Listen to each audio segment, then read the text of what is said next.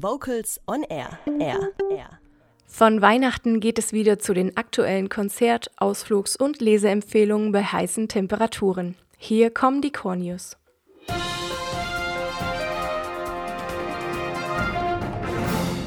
Und hier sind die aktuellen Core News bei Vocals on Air mit den folgenden Themen. Melodien auf Schloss Vilseck bei Göppingen. SWR Vokalensemble mit Klängen des Nordens auf Tour.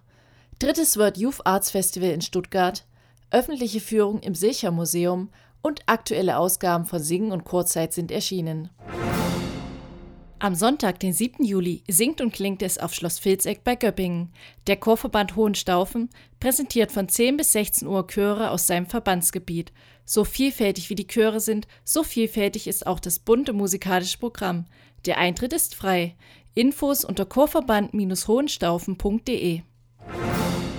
Das SWR Vokalensemble ist mit seinem Chefdirigenten Marcus Creed und dem Länderporträt Baltikum auf Tour im SWR-Sendegebiet.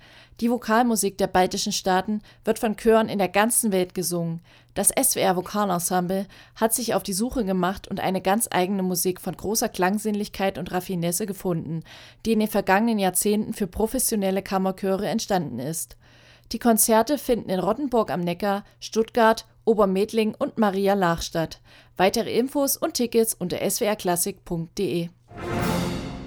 Zum dritten World Youth Arts Festival lädt der Internationale Volkskulturkreis am Samstag, den 20. und Montag, den 22. Juli 2019 in die Liederhalle Stuttgart ein. Tanz, Chor und Orchestermusik aus China und Deutschland werden an beiden Tagen präsentiert. Ziel der Veranstaltung ist es, durch verschiedene Events wie Festivals, Wettbewerbe, Seminare und Workshops Ensembles aus Deutschland und China miteinander in Kontakt zu bringen.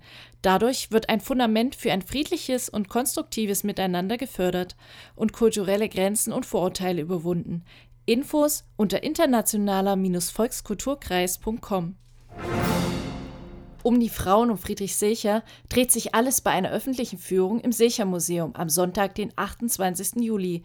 Zu Sechers Freundinnen zählte zum Beispiel die hochbegabte Komponistin Josephine Köstlin-Lang, eine Schülerin von Felix Mendelssohn Bartholdy. Die Verse seiner Freundin Ottilie Wildermuth zierten das erste Secher-Denkmal, das 1874 in Tübingen eingeweiht wurde.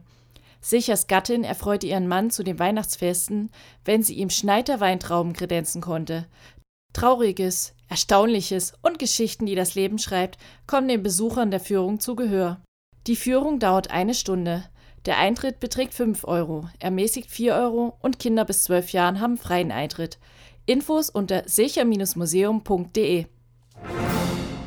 Die aktuelle Ausgabe der Singen, die Verbandszeitung des Schwäbischen Chorverbandes, beschäftigt sich in seiner Doppelausgabe Juli-August mit dem Thema Weihnachten beginnt im Juli – die Aussichten auf den Sommerurlaub stimmen fröhlich und der Geschmack reife Erdbeeren liegt noch auf der Zunge. Im Hintergrund hört man Glöckchen und den Aufgesang der Engelsscharen, während der Glühwein die warme Sommeralternative darstellt. Jetzt denken viele vermutlich, Moment mal, was habe ich gerade gehört? Aber das ist ernst gemeint. Weihnachten beginnt im Juli. Zumindest organisatorisch und musikalisch. Denn alles, was Ende November sitzen soll, muss bereits in den Sommermonaten akribisch vorbereitet werden.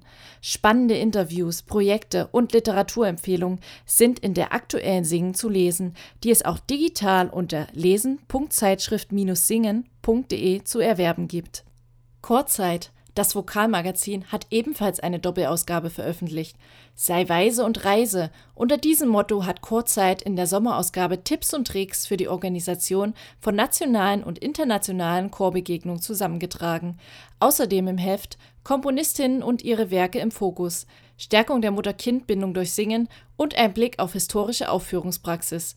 Wer jetzt Lust auf Lesen bekommen hat, kann dies in der App oder unter e-magazin.kurzzeit.de tun. Und das waren die Core News heute mit Stefanie Sickel.